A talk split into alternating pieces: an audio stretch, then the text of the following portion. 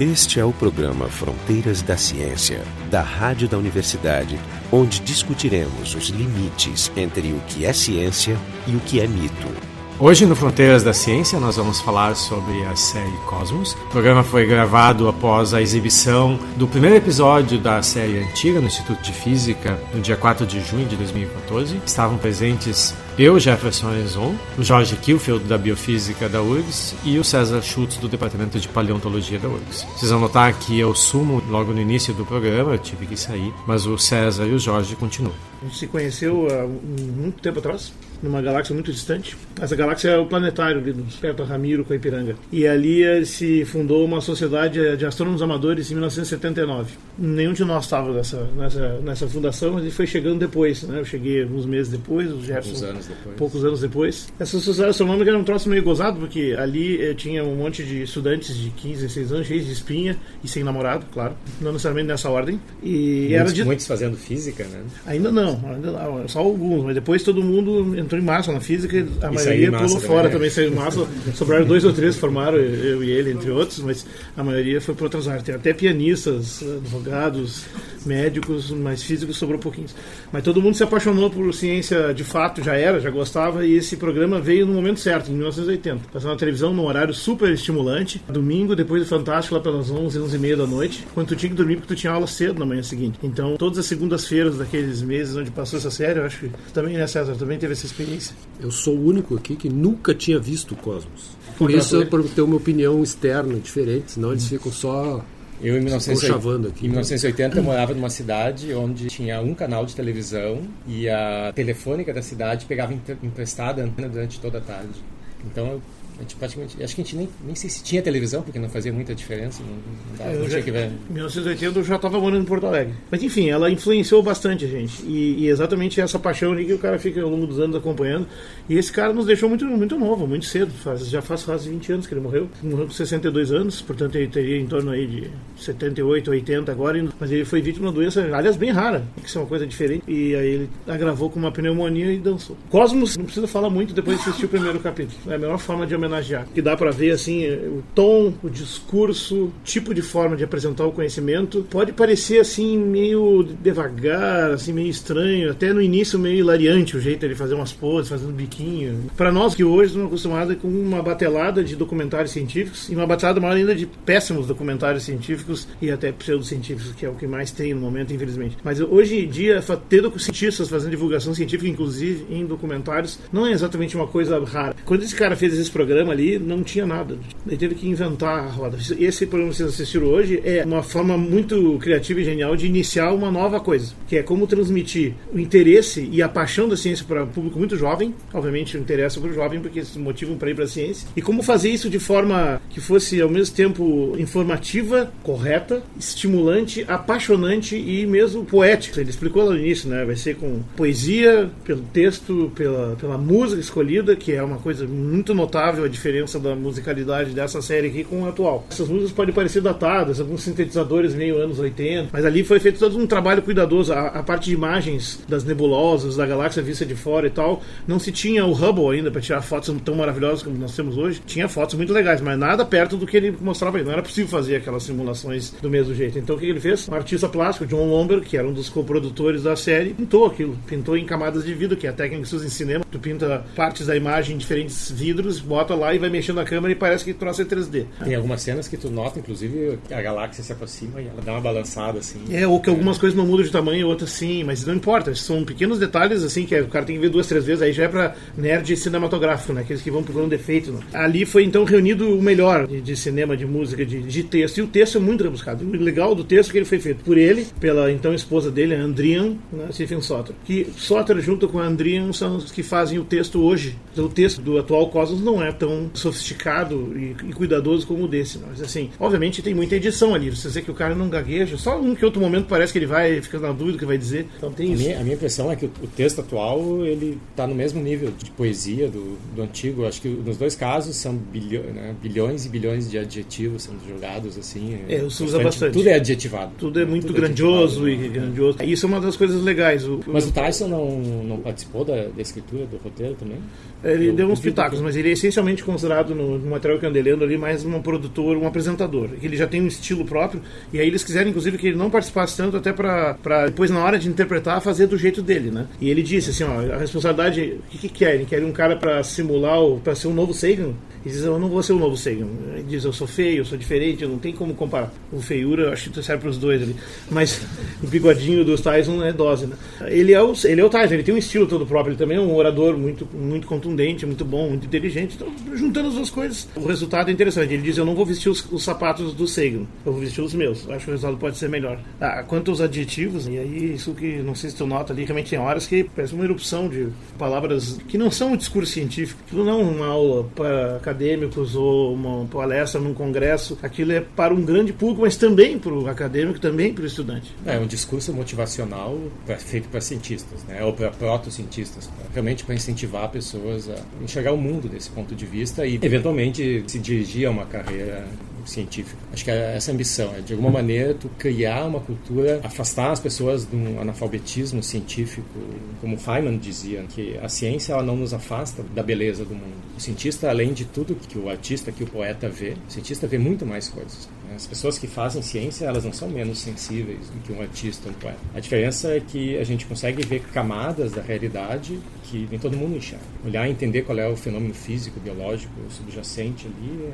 Então acho que essa beleza que o, que o Carl Sagan estava querendo chamar a atenção. É motivacional, mas não é autoajuda. Ele deixa bem claro ali, né? Como estava mostrando o Kepler tentando, montando um, né, um modelito dele lá, que ele tentou fazer uma coisa completamente maluca, que é encaixar a organização do então conhecido sistema solar dentro de uma regra muito estrita, de estrita obediência a uma lei geométrica das cinco figuras perfeitas do Pitágoras. É uma coisa até de fundo meio místico, mas era uma hipótese. E aí o que esses cientistas fazem? Eles pegam, fazem uma hipótese e testam ela. E o troço não ia encaixando, não ia encaixando até que ele. E aí essa é a frase mais legal, né? Como um cientista, ele, ele era apaixonado, era motivado, tinha ideias, mas ele tinha, digamos, um respeito insuperável, uma obediência insuperável aos fatos. Ou seja, por mais desagradável que sejam. E é isso que é uma diferença importante. Ou seja, quando os fatos superam o que tu pensa, tu troca a tua teoria. Tu vai dormir, toma um trago e outro dia, amanhã é outro dia. Não então, que funcione assim. Né, É, os a- cientistas a- são o apego pessoas como- e as pessoas morrem abraçadas na sua teoria. Algumas Mas é assim que a, a ciência evolui assim, as- os cientistas vão morrendo. Na E aí pior substituídos por novos cientistas com novas ideias, novas teorias. Sim, da coisa. Sobre isso, como eu não vi os outros episódios dessa série, uma coisa que me Nunca chama a atenção, não sei porquê, que na época eu não vi. Eu já vi os da nova.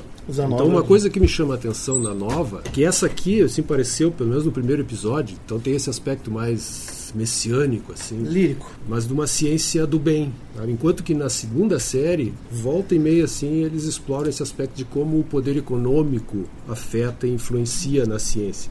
Então, por exemplo, quando ele começou a falar lá da destruição da biblioteca de Alexandria, eu achei que ele fosse dar uma contextualização histórica. Por quê, quem, como. Mas não, tá, foi destruído e tal. Mas enquanto que isso no- na segunda série eles já colocam né, todas as discussões políticas, econômicas envolvidas, né, por que, que aconteceu tal coisa. Então acho que muito também se reflete da época em que foi feito cada um. Né? Esse aqui, quando eu estava olhando, putz, parece que está em câmera lenta, né, as imagens lentas. Assim. E aí eu me lembrei de uma pesquisa que foi feita uns anos atrás sobre quanto tempo os jovens de hoje conseguem ficar atentos a uma imagem. Então chegaram a lá que era de, na época, em 90 e poucos, era 7 segundos. Então não podia nenhuma imagem ficar fixa na tela mais de 7 segundos, senão o cara distraía e fazia outra coisa. Então vocês não sabem o que viram hoje. Depois, não, mas peraí. Isso de depois diminuiu para 5 segundos e agora é 3 segundos. Então nenhuma imagem fica na tela mais que 3 segundos. Então isso gera um ritmo assim alucinante. Então isso reflete também, claro, que quem vai fazer uma série nova vai levar em conta isso, tá? Não podemos fazer com as coisas tão arrastadas assim, senão Realmente, a parte de contemplação nesse documentário é diferente do atual. O Neil deGrasse Tyson, ele fala mais coisas, mais rápido, tem menos musiquinha no meio, menos parar e mostrar uma cena, uma animação. Praticamente não tem isso. Que ali tem, ele para, deixa a coisa acontecer, ele fica olhando. as estrelas vão passando devagarzinho. Tipo, que lindo, que maravilhoso, olha que bacana. Sabe, é uma coisa assim, isso era uma forma de conduzir que na época era incomum, hoje não- até fica até esquisito. né? Alguns acham que gozado aquilo. Mas assim, depois tu vai esquecendo. Gozado é que tu, as primeiras duas, três vezes tu olha e, hum, e depois tu começa a gostar. No fim tu já tá. É, é isso que é o legal. Ele, tu- ele te ganha e tu te entrega. Não, vamos lá, vamos curtir. Em defesa do Cosmo, achei que ele fez uma observação interessante, mas como ele não viu o resto da série, assim, esse é o primeiro. Se lembrar bem o primeiro da série nova também, ele, ele aponta vários assuntos. Ele é uma espécie de índice geral do que vai acontecer depois.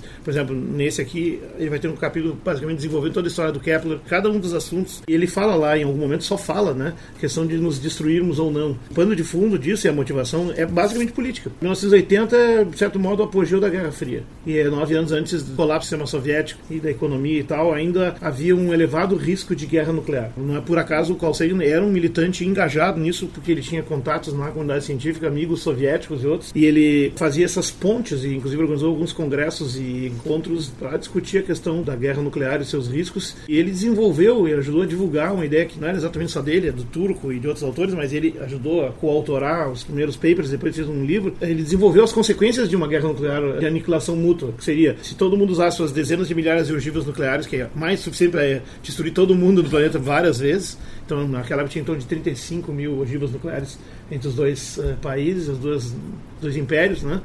Se tu disparasse uma décima parte disso, tu ia levantar tanta, tanto material dos incêndios e também das explosões jogando poeira e matéria na, na atmosfera, que tu ia obliterar a luz do Sol durante alguns, vários meses, há mais de um ano, produzindo uma alteração climática global muito rápida, que recebeu o nome de inverno nuclear. Então, na verdade, inverno nuclear é uma ideia que já estava meio circulando em algumas comunidades, porque era um modelo, um modelo matemático. Ele já é um modelo desenvolvido a partir de aí, uma coisa que tu conhece bem, que é o inverno vulcânico, né?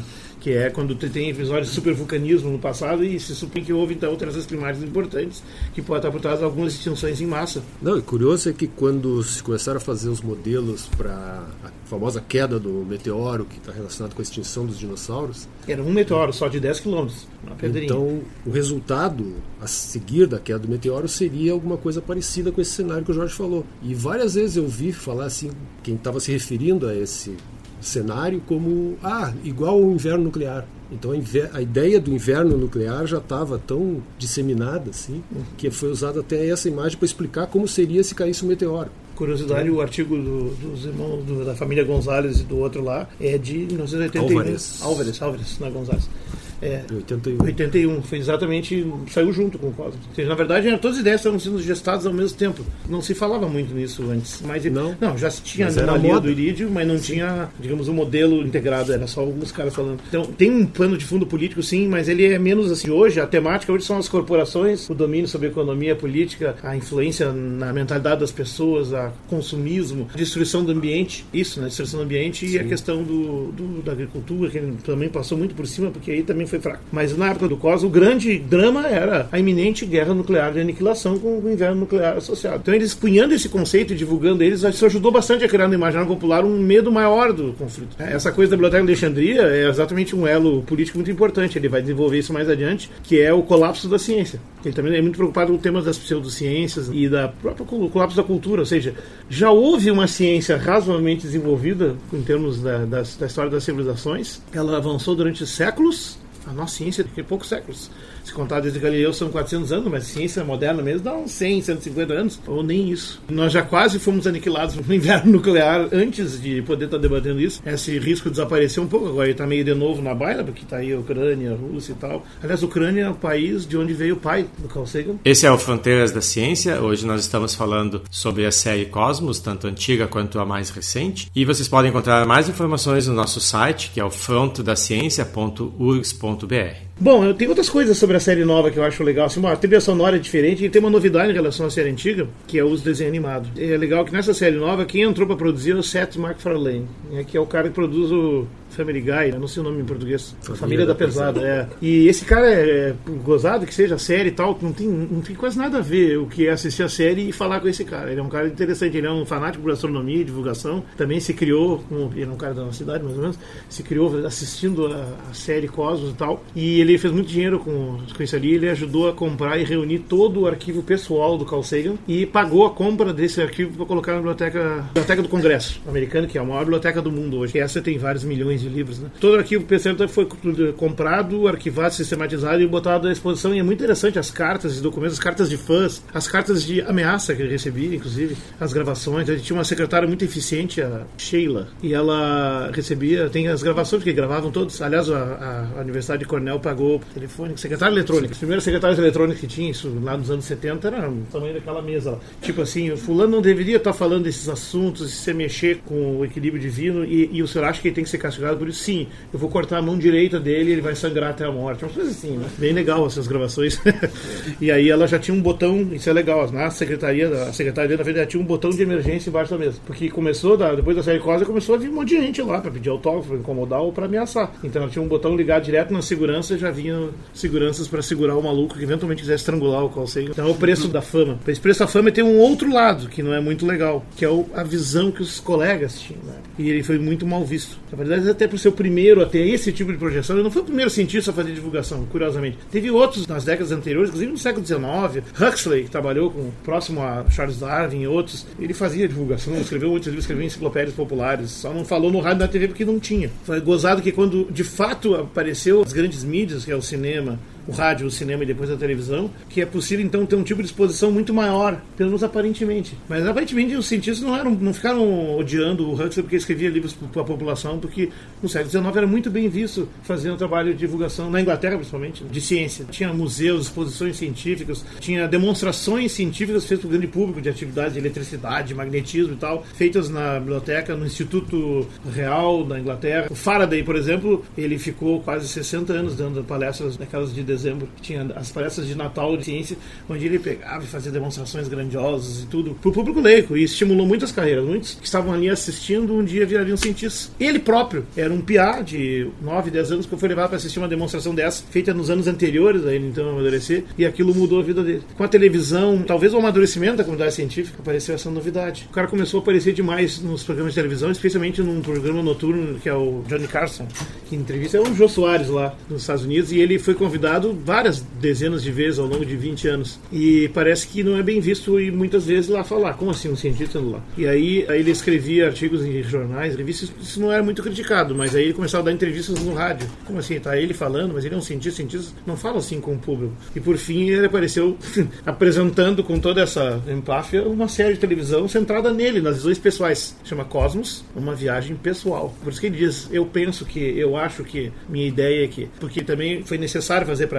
isso já não é o caso da série atual. Hoje em dia existe uma mais tranquilidade, mas ele teve que assumir o ônus para ele, porque senão não ia ficar claro. Ele não podia falar em nome de toda a ciência, porque parte da ciência não ia ver bem aquilo. Então ele tomou esse cuidado de dizer eu falando, não é toda a ciência. Senão ia ser trucidado. E não foi. Vê coisas que mudaram nesses 30 e poucos anos. Hoje isso é mais aceito. E aí as consequências, sabe, Carl Sagan, ele foi negado para ele já em 69, 68, o tenure, que é o espécie prêmio por tempo de serviço e, e produção nas universidades, lá não tem estabilidade no emprego. Tu tem que, a cada poucos anos, refazer projetos, submetido a uma avaliação, e os caras vão dizer se tu pode continuar ou não. Normalmente as pessoas são chutadas ou trocadas e tem uma grande mobilidade entre as universidades. E ele já estava com quase 20 anos de Harvard, nada menos. E Harvard, devido a essa projeção crescente dele na divulgação, já nos anos 60, quando ele tinha só alguns livros, não tinha essa série, ele foi negado o tenure na, em Harvard. E aí Cornell saltou na frente e disse: então vem para cá. Aí ele foi. E lá ele acabou conseguindo na segunda tentativa. Mais adiante, em 92, ele foi indicado para a Academia Nacional de Ciências dos Estados Unidos. E aí foi feita uma votação. Ele era de 60 indicados. E o pessoal que era contra, que votaram majoritariamente contra a indicação dele. Então foi negada a indicação. Isso não é novidade. Muita gente é apresentado como candidato, nem todo mundo é eleito. Mas o dele estava meio patente, porque ele tinha uma produção científica relevante, sim. Foi o coautor dos principais descobertas sobre Vênus, sobre Marte, sobre Júpiter, porque ele acompanhou toda a pesquisa da NASA desde o início, né? Ele, todo o programa espacial interplanetário. Quando é que ele começou a fazer parte do. Em 61. Consultoria. Em 61 ele já estava lá. Foi em 61 foi a primeira sonda Mariner lançada para Marte, que errou, e a de Vênus também, que errou. Aliás, quase todas eram erradas, isso é parte da história da astronáutica. E ele acompanhou tudo, tudo, até morrer. Ele morreu basicamente na época em que estava pousada a Sojourner, que é aquele primeiro jeepzinho com seis rodas, pequenininho, pilotado com joystick daqui da Terra. Eu não sei, acho que valia a pena nesse segundo momento assim falar um pouco sobre as novidades da série nova, ou seja, as coisas legais foram trazidas e, e os enfoques assim. Tu viu quase todos, todos? Eu vi inteiros o primeiro, o segundo, o sétimo. E aliás, o programa anterior ocorre ser talvez o, o, o um dos melhores, assim, da, que é sobre o penúltimo 12, aquecimento global. Muito atual, muito bom, que é um tema central nos Estados Unidos, onde há um ceticismo grande contra isso, né? sendo que os Estados Unidos é o país cujo governo é um dos principais obstáculos à questão dos acordos internacionais para combater o aquecimento global. Ah, isso é uma curiosidade interessante que eu estava lendo, que é uma coisa recente. Né? Quando a série foi criada, a proposta de nome para a série era Dan and the Cosmos, o Homem e o Cosmos. E aí o, o Sagan saltou e ele era super feminista, bem combativo nessa questão do feminismo. Isso não é um populismo individual, é uma característica de fato dele. Ele diz esse nome é muito machista, não, não dá. Surgiram duas propostas de nome para o Cosmo. Acreditem, eu não sabia disso até ontem. A primeira proposta era chamar como uma frase que tem nesse primeiro programa. Quando ele está chegando daquela viagem lá dos confins do cosmos e tá, aparece a Terra, ele diz assim: e aqui estão planetas aqui.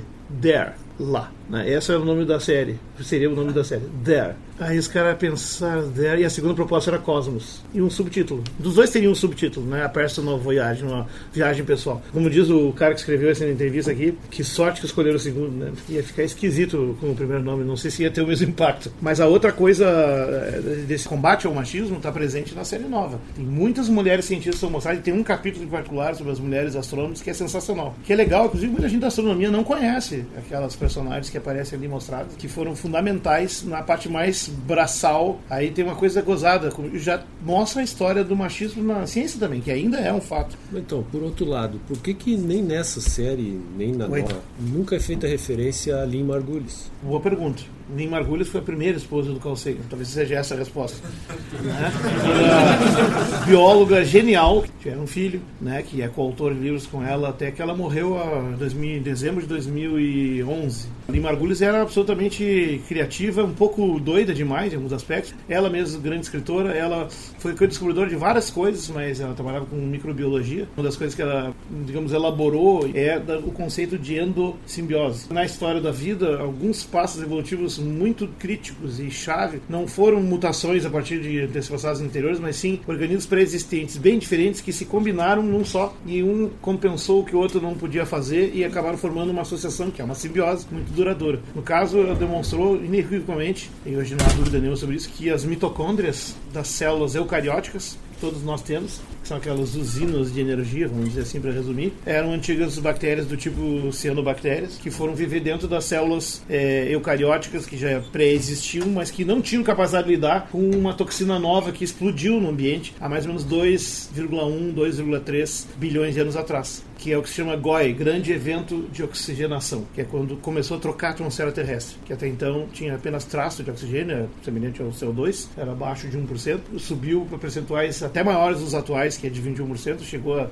possivelmente 28, 30%. É meio complicado, é, debatido porque as provas são geoquímicas, quase todas, né? E, mas enfim, a partir daí essa troca, ou seja, tu joga uma coisa que é oxigênio, como vocês sabem, não sei se falar, oxigênio tem o hábito péssimo de oxidar as coisas. E oxidar é uma forma de reagir que é altamente destrutiva. É, aliás, ele é um dos mais eficientes agentes oxidantes que tem. E é o próprio, não precisa dizer dar nome processo. Então, essencialmente, a maior parte dos seres vivos que tinha até então não sabia fazer com essa toxina. Eles foram literalmente oxidados, destruídos. Só os que sabiam lidar com oxigênio, como essas bactérias já tinham, enfim, as ferramentas para lidar com isso em alguns contextos restritos de colônias localizadas em locais fechados, que já tinham alguma produção de oxigênio por alguma razão e tal. Quando veio o grande evento de oxigenação, puderam fazer isso. Elas respiravam esse oxigênio, liberando CO2, e CO2, então, que saía para dentro da célula, era utilizado pela célula como nutriente para produzir as outras biomoléculas. E aí ficou a relação perfeita, o casamento ideal, uma simbiose, uma endossimbiose. Mas e aí, por que, que não falava dela? Não tenho a menor ideia. Uma das coisas é que os roteiros passam passam longe da endossimbiose. Falam de evolução, do ADN e tal, mas não falam de endossimbiose. Tu chegou a ver aquele da da datação da idade da Terra, Sim. capítulo 7. Queria que tu comentasse, eu achei um dos mais legais. Começa com a discussão de como se pode descobrir a idade da Terra. Então, todo o processo que levou a datação através do processo de decaimento do urânio para transformação em chumbo. E aí o cara que estava fazendo isso no laboratório, chamado Claire Peterson. Né? Peterson é ele nunca conseguia um resultado preciso, até que ele começou a se questionar se não era contaminação que estava acontecendo no laboratório, que sempre dava um valor de chumbo a mais do que deveria. E nessa época já se sabia dos efeitos neurotóxicos do chumbo sobre o organismo. Bom, ele estava preocupado com a contaminação do chumbo no experimento dele. Então limpou todo o laboratório, fez de novo e não tinha jeito de dar certo resultado, até que ele conseguiu então, trocando de instituição, fabricar pela primeira vez um laboratório ultra limpo. E aí quando ele conseguiu trabalhar numa sala ultra limpa, ele conseguiu o valor que ele colocou na curva então de decaimento lá e chegou ao valor de 4 bilhões e meio de anos estimados para a idade da Terra. Ok, essa foi a grande achada. Aí ele começou a se questionar por que, que não estava dando certo. De onde é que vinha tanto chumbo que estava contaminando? Então ele começou a medir quantidade de chumbo em tudo que é lugar e viu que o mundo estava cheio de chumbo. Desde a água, sedimentos, né, qualquer coisa que passasse o dedo tinha chumbo. E aí começou a ver de onde é que vem esse chumbo vinha de um composto que era adicionado à gasolina, chumbo tetretila. E aí ele começou então a ver que o mundo estava sendo contaminado com chumbo. Só que aí que entrou então a questão econômica, porque quem patrocinava as pesquisas dele até então era a indústria do petróleo, que aí a primeira coisa que fez foi cortar todos os subsídios dele. Esse debate vale a pena, esse capítulo 7 é muito importante. E sofreu várias pressões Aí ele conseguiu, mesmo assim, patrocínio, foi para a Groenlândia, foi para os locais mais remotos do mundo, então pegar testemunhos de gelo, onde ele comprovou que as camadas mais antigas de gelo tinham quantidades ínfimas de chumbo e as camadas mais superiores já estavam totalmente contaminadas de chumbo, então nos lugares mais remotos da Terra, mas, mas a indústria do petróleo então tinha os seus consultores científicos que testemunhavam de pés juntos, não, esse chumbo sempre esteve aí. Não é o chumbo que vai fazer mal. Inclusive mostraram uma campanha publicitária na época. E aí eu fiquei me lembrando, pô, a história do soldadinho de chumbo, né? Que todo mundo quando era pequeno, eu, época, eu tinha pescava quando era guri, andava com chumbo na boca, mastigando é. ele para dar forma. E eu mastigava, eu ficava com o cuspe preto três horas. e tinha propaganda na televisão, então louvando as qualidades do chumbo que o chumbo era legal, o chumbo era bom. As crianças brincam com chumbo. Sim. Sim. Depois começou a ficar claro isso, que uma das possibilidades do fim do Império Romano foi porque os caras tinham os aquedutos para distribuir água das fontes e o encanamento para levar esse final doméstico era de chumbo. Esse debate do que ele menciona é o, é o Claire Patterson conta o, o, grande líder que defendeu o ponto de vista das empresas. E vê que gozado, ele não era um cara assim, um crápula exatamente. E aí que tá negócio. Se chamava Robert Carroll. Robert Carroll foi o primeiro toxicologista da história. Ele inventou a toxicologia. O primeiro laboratório de toxicologia com esse nome, aliás, esse nome foi criado por ele, para estudar substâncias tóxicas no ambiente, no leite, na água. Naquela época, ainda, isso nos 30, não tinha agrotóxicos na agricultura, não tinha, isso é uma coisa do pós-guerra, mas tem alguns contaminantes, sim, industriais em alguns lugares. Mas o, no caso do petróleo, o que, que aconteceu? O Robert Carroll, então, ele, como era um histórico disso, ele fez medidas ele próprio do chumbo em, na atmosfera e em outros lugares, encontrou medidas muito baixas. Então, ele saiu, fez um relatório, que obviamente recebeu toda a grana que já sustentava o laboratório dele, dizendo, não, muito bom. O Robert Carroll, que é o deus da área, disse que não tem. Como é que tu, que é um PI desconhecido, Claire Peters, chega e diz que tem? Então houve um confronto que durou quase 30 anos, porque basicamente não deixavam dar vazão. Ele insistiu nisso, até que ele conseguiu, com mais provas acumuladas, publicando alguns artigos, que foi muito difícil publicar, porque tinha essa, é, os apoiadores do Carroll, não, já, já rejeitavam a priori aquela divulgação. Na verdade, a técnica de mensuração do Robert Carroll era inadequada, ele não conhecia a tecnologia da sala ultra limpa, as medidas eram todas, digamos, viciadas e, além do que, tinha uma, uma indexação que não dava diferença com relação ao controle, exatamente porque estava tudo contaminado, o controle também estava. E ele não tinha notado isso, não tinha percebido. Fizeram uma audiência no Congresso, que aconteceu já nos anos, final dos anos 70, e aí apresentaram os dados e aí o pessoal entendeu, não, isso aqui está demais. O chumbo começou a ser colocado, aí foi, foi dos anos 20. Sim, levou seis anos para introduzir o chumbo na gasolina e contaminar o planeta inteiro, e mais de 60 para erradicar ele. Que a autoridade científica muitas vezes é usada não com intenção maléfica, mas acaba sendo. Eu me lembro de outros debates parecidos, como transgênicos e coisas desse tipo, onde certos elementos da discussão, não os dramáticos, não é uma coisa assim de ficção científica, mas certos elementos da discussão acabam não tendo voz e espaço, porque tem um importante cara dizendo, não, não garanto que não é. Desconfiem sempre, né? Acho que tem que. A lição não, é essa. O chumbo era usado em várias coisas, para tintas, melhorava a qualidade, o rendimento das tintas. Até hoje. E na gasolina, na fabricação de vidro, né, as lâmpadas todas eram feitas usando chumbo. Então o produto final era de melhor qualidade, só que gera como efeito colateral uma contaminação. Só que até conseguir desvincular o, o econômico com o ecológico, muita gente ainda que eu me lembro, quando era pequeno também tinha. Reclamava, ah, mudou a gasolina, agora o carro não anda mais. Bom era a gasolina antiga. Aquela que detonava É. mais, né? É, é, tinha isso aí. O carro rendia mais. Mas enfim, eu acho que assim que a gente pensou alguns casos aqui para mostrar. Tem diferenças importantes na série nova em relação à atual, quanto à velocidade, de fato ela tenta ser mais ágil, mais rápido. Essa introdução dos desenhos animados, que são uma cultura que também já foi aceita por todo mundo hoje, que há 20, 30 anos atrás só criança via desenho animado, adulto não via. Só se ia levar os filhos pequenininhos no cinema no domingo, na matiné, que é o que meus pais faziam.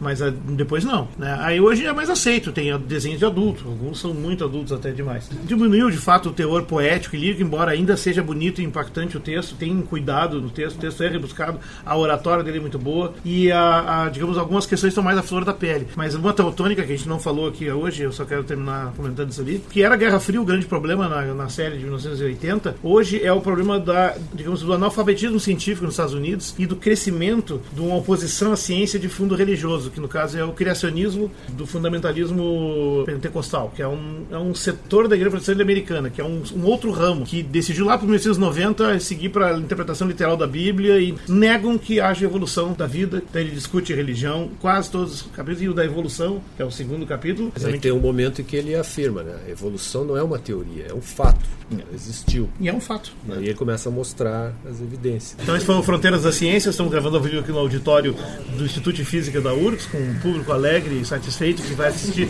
toda a série antiga do Cosmos agora, de joelhos, e vai rever a nova umas quatro vezes, e vai fazer todos os amigos e vizinhos e parentes assistir também. Temos aqui presente então o César Schultz, colega do Departamento de Estratigrafia e Paleontologia do Instituto de Geociências, e o Jefferson Arenzon, e eu, Jorge Kilfield.